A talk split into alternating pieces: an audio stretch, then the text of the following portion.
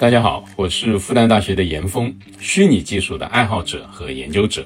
我们本期创投变变变将要讨论 MR 设备透视功能的两种技术路线。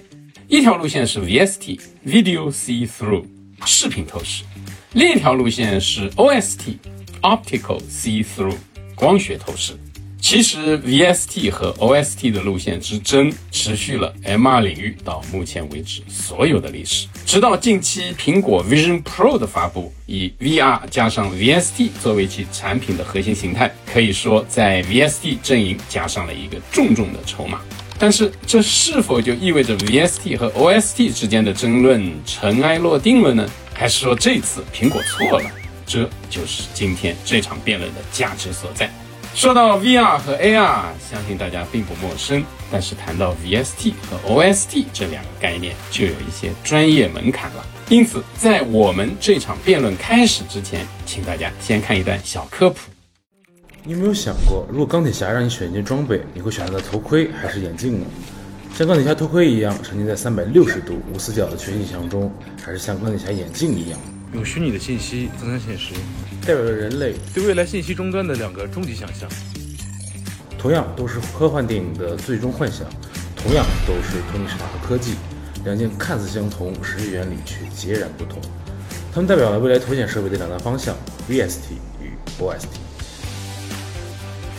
VST 即视频透视，它利用摄像头等传感器捕捉真实世界的影像，然后投射在屏幕上。你看到的一切都是虚拟设备想让你看到的样子。代表产品有苹果的 Vision Pro、Mate 的 Quest Pro 等。OST 即光学透视，换句话说就是一层玻璃。你看到的现实世界永远是真实的，同时经过摄像头定位和芯片的计算，虚拟的物品与现实可以产生交互。代表产品有微软的 HoloLens、Rocket 的 Max Pro 等。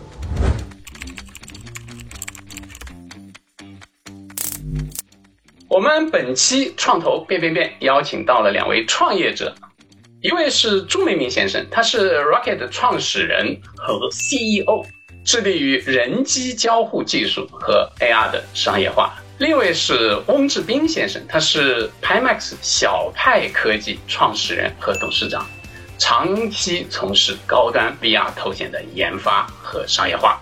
可以这么说，祝总是 MR 行业里走 AR 技术路径的代表，龚总是 MR 行业里走 VR 技术路径的代表。相信两位在一起一定能够擦出火花。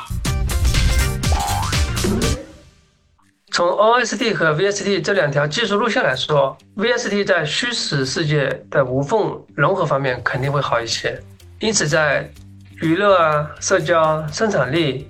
办公这些场景呢，肯定会更有优势，尤其是 to C 方面，这也是目前苹果 Vision Pro 正在走的路线。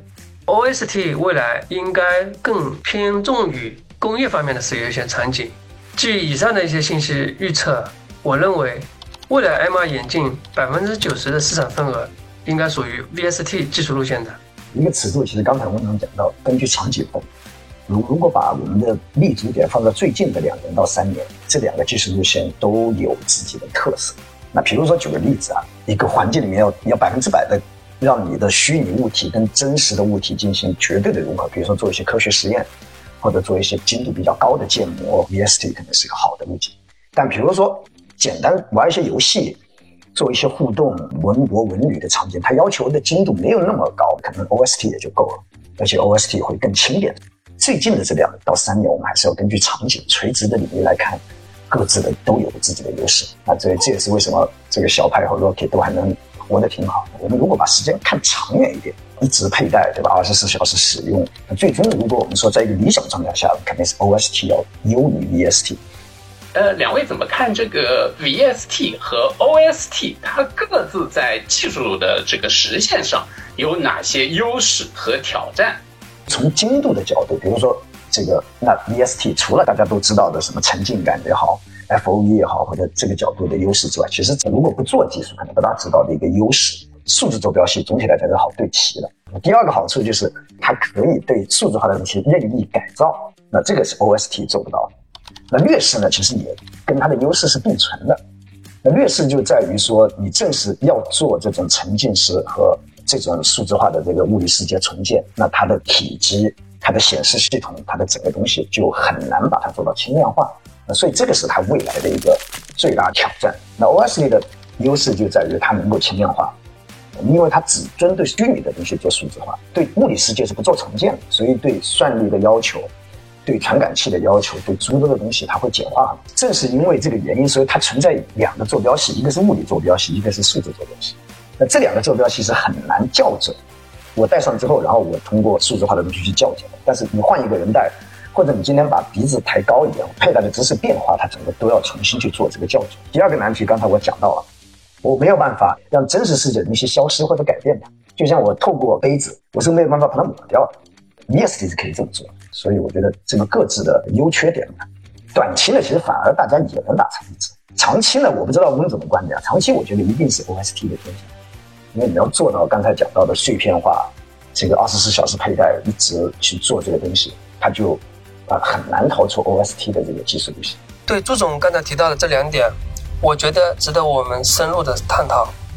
从技术上，因为 OST 是真实世界的光线直接进入人眼。所以它更直接、更自然，而且几乎是零延时。但对于虚拟物体而言，OST 可能要处理延迟，这意味着它在时间上、空间上两条坐标系很难去对齐，这也是目前 OSD 的一个天然缺点。但对于这个缺点，对于 VST 刚好是反过来，因为 VST 会对真实世界的光线进行处理，在时空上。这样可以做到很好的重叠，那么 VST 在感光上会更沉浸、更直接，精度也会更高。我觉得两者的应用场景可能会有一些明显差别。比如刚刚提到未来 OST 居多还是 VST 居多？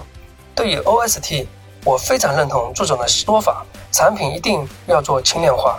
我们认为未来的 MR 设备一定会小型化，VST 设备占比在百分之九十以上。它的数量级在十亿级，当然，OST 也会将近一亿的量级。使用 VST 技术的 MR 眼镜可以类比苹果五年前的 MacBook Pro，性能很强劲，但是尺寸偏大一点。使用 OSD 技术的 MR 眼镜可以类比为 MacBook Air，性能一般，但尺寸比较轻巧。最新款的 MacBook Pro，也就是前段时间发布的最新款。它的尺寸已经做到跟 MacBook Air 在一个数量级上了，也就是说，Air 在尺寸上的优势到目前为止已经不复存在，但 Air 的性能又远不如这个 Pro，因此用户自然没有足够的理由再去继续购买 Air 了。同样道理，随着 VSD 设备的逐步小型化，当 VSD 设备的尺寸接近 OST 设备的数量级的时候。OST 设备的优势会逐步消失，用户自然就不会因为尺寸而去选择 OST 了。我觉得翁总特别强调，不能为了小型化而牺牲功能。那祝总对此表示同意吗？这个呢，稍微有点区别，就是我觉得大家未来生态的发展的一个格局来看，可能 VST 会变得比较小众，VST 不会消亡掉。其实对于我个人来讲，我可能两个都会有，因为我是重度的玩家。但是作为普通老百姓来讲，对于未来的主要的通用计算品的 OST 的优势是比较明显。当然，我不是说 OST 会取代所有的 VST，还是看它的比例的一个东西。我们之前讲到的，如果要用 VST 把体积做小，但是可能就不得不牺牲一些能力。可是牺牲那些能力会不会导致 VST 的体验减分？这也是一个大家需要去考虑的。我觉得这个挑战还是非常非常大的。这也是为什么 Vision Pro 到今天为止还是有诸多的疑虑，包括它的售价、体积、重量、散热。来，Apple 这么顶级的公司在 VST 上至少没有真正的叫好又叫座，所以这个也是不大容易的一件事情。理论上提升一些能力，把 VST 做小是没问题。那问题就在于，一旦 VST 能对这种减配的容忍度到底在哪？那根线到底在哪？比如说，它如果真的延时做的不够好，或者说是分辨率做的不够高，或者交互性做的不够好，那可能 VST 反而就变成一个负担了。比如说会晕、坐标不一致诸多的这些东西。我们想象一下，如果把眼睛做的很小的情况下，像普通眼睛一样，我的肉眼既能够看到真实世界，又能看到虚拟数字所展现出来的这个真实世界，就比如说侧面的漏光或者之类的，那反而更尴尬。所以我的观点呢，就是会共存，但是共存未来的通用计算终端或者多数人的选择来讲，应该还是 OST 的天下。我想从技术角度来看一下 VSD 的发展方向。首先，苹果 v 讯 Pro 是一款非常优秀的产品，但它只是 M2 的一个初级形态。其次，我认为未来 VST 一定能够在保持性能不变的情况下，同时去做小型化、微型化，主要有几个方向。比如我们传统的非球面、非扭光学透镜，它的焦距通常在三十毫米以上。现在我们通过 Pancake 折叠光路，已经可以做到十五甚至十三毫米左右了。虽然未来使用 Pancake 工艺，我们一定不可能做到三毫米以下的厚度，但是苹果和我们业内都已经在往超透镜方案去尝试。在超透镜方案下，显示屏和透镜能真正做到二合一，那么整个光机。可以从目前的十五、十三毫米压缩到两到三毫米，所以我认为未来在五到七年左右时间，超透镜方案一定是个重要的方向之一。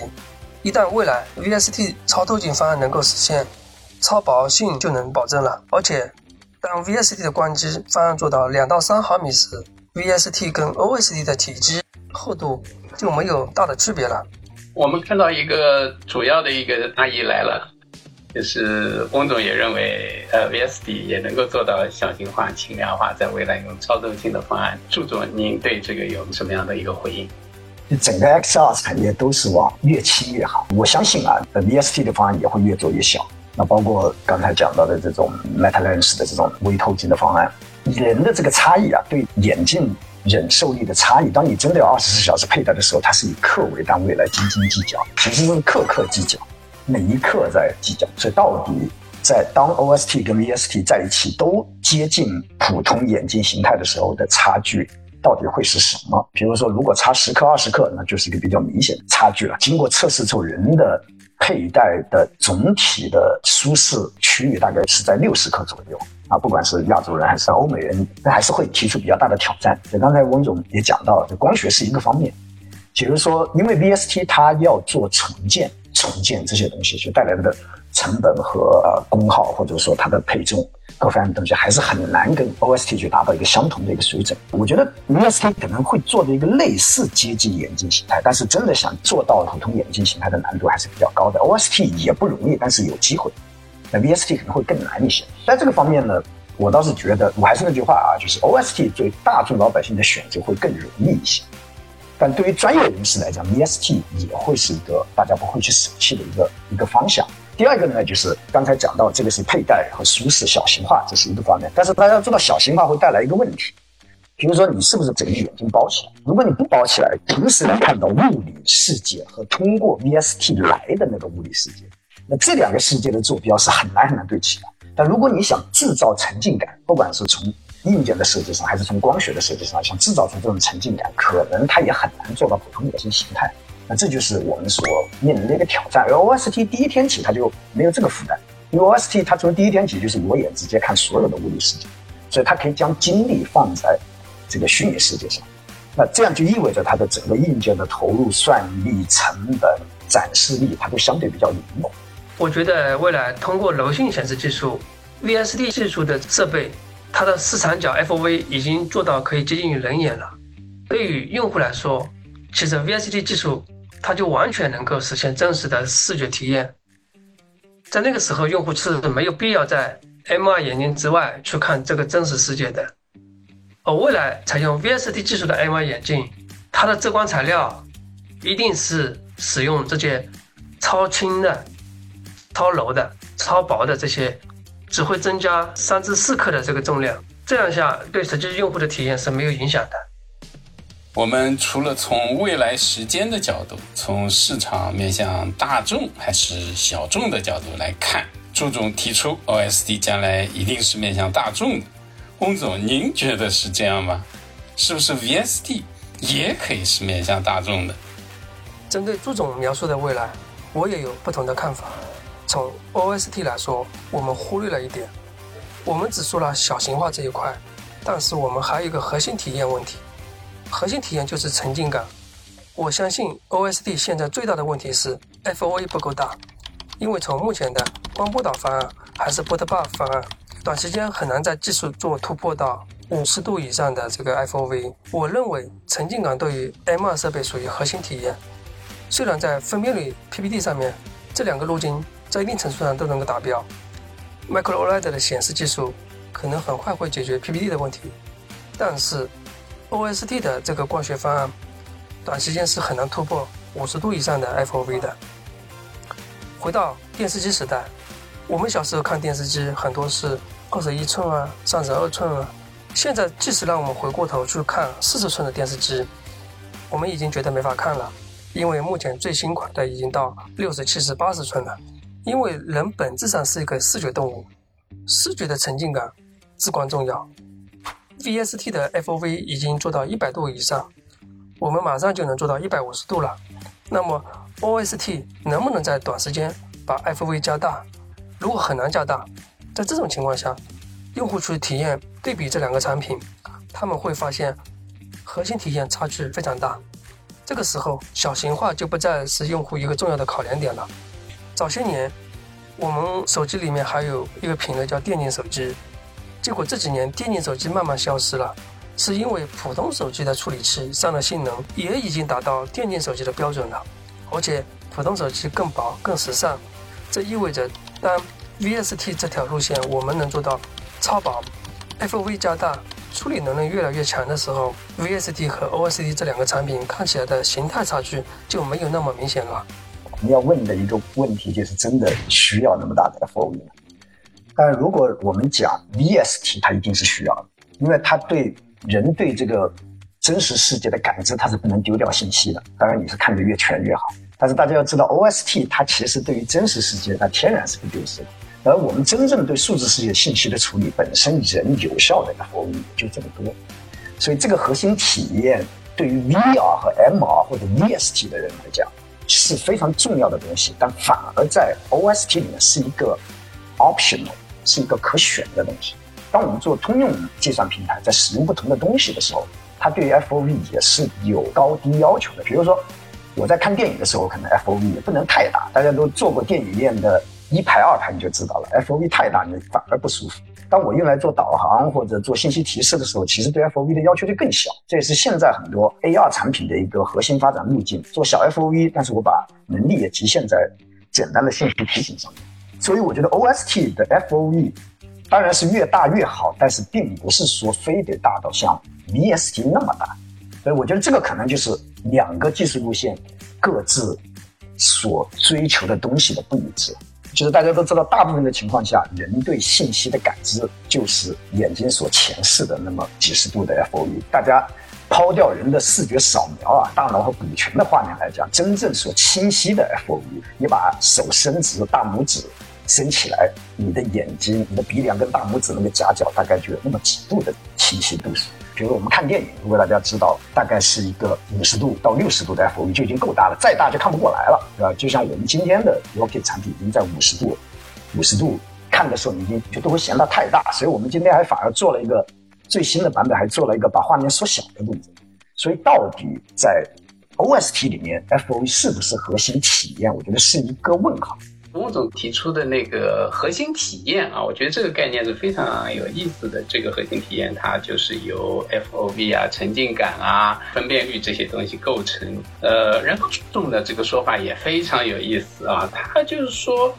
其实这个核心体验，它是跟不同的技术路线是相关的，所以就是不同的技术路线对核心体验的这个理解啊，或者是要求也不一样。那么在 VR 里面，就是对 FOV 非常刚需了，那是一种。那那如果 AR 的话，它可能就是说它还自带 FOV 是吧？有天然的 FOV。我的理解就是在目前情况下，它确实就是一种妥协。呃，你是要轻便啊，还是要市场大小啊？这个在目前就是说你很难两全的情况下，我们怎么样根据自己的要求，无论是用户还是场景啊，就是能够有这样的一个取舍。那么这个里面也涉及到对 MR 啊它的这样的一个理解。下面进入快问快答环节。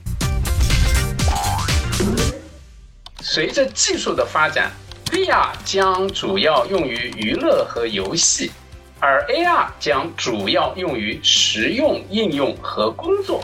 您认为是还是否？我觉得这个应该是 VR 或者 VSE 的人也不认可，AR 的人也不认可，因为最后大家都想解决所有的问题。现在不要去给他定论，说什么东西更适合娱乐，什么是生产的。比如说 Vision Pro 和最近的 Quest 三，他们其实也比较明确的想往生产这方面去看。反而是我们今天我们卖的 AR 的产品，我反而偏娱乐多一点，玩游戏、看电影的人多一些。所以我觉得不要去这么去思考。就最终我觉得。大家都希望 M2 的这个技术是能够变成一个通用计算平台，既占领娱乐和生产力，甚至还能够利用大家的碎片时间啊。如果它的轻量化，不管是 VST 还是 OS，如果真的做到轻量化，做到二十四小时可以的，我相信小泰宇一样啊，他也不甘心说就是娱乐，大家还是希望变成一个通用的一个计算平台。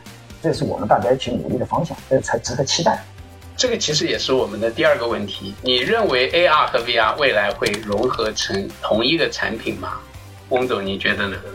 我认为会成为同一个产品，那个时候可能就到了我们这个行业的下半场。AR 的概念和 VR 的概念，未来会慢慢的消失，就像早年的手机有翻盖机、功能机、折叠机等等。但等到最终智能机出现后，这些手机都消失了。所以一旦 AR 的概念推起来，就像刚才朱总提到的，当 AR 概念作为一个通用计算机平台慢慢流行起来的话，那。大家就会觉得 AR、VR 已经成为过去式了。我认为 MR 未来一定是一个融合的状态，而且在未来很长时间以内，我们都会以这个概念去影响市场和技术。两位嘉宾对 MR 设备透视功能两种技术路线啊，这个发展前景啊，都进行了非常精彩的描述。我的理解呢，就互联网和人机界面都要往前走。手机和电脑都要更新换代，我们需要更人性的操作系统。所以，这个空间计算和 MR 呢，它都代表未来的这样的一个趋势。具体这个路怎么走，可以有不同的路径啊，它也可以有一个发展的过程。在我们这个讨论当中啊，两位嘉宾都相信虚拟和现实一定会越来越连接和融合，这两者是缺一不可。但是可以有不同的连接和融合方式。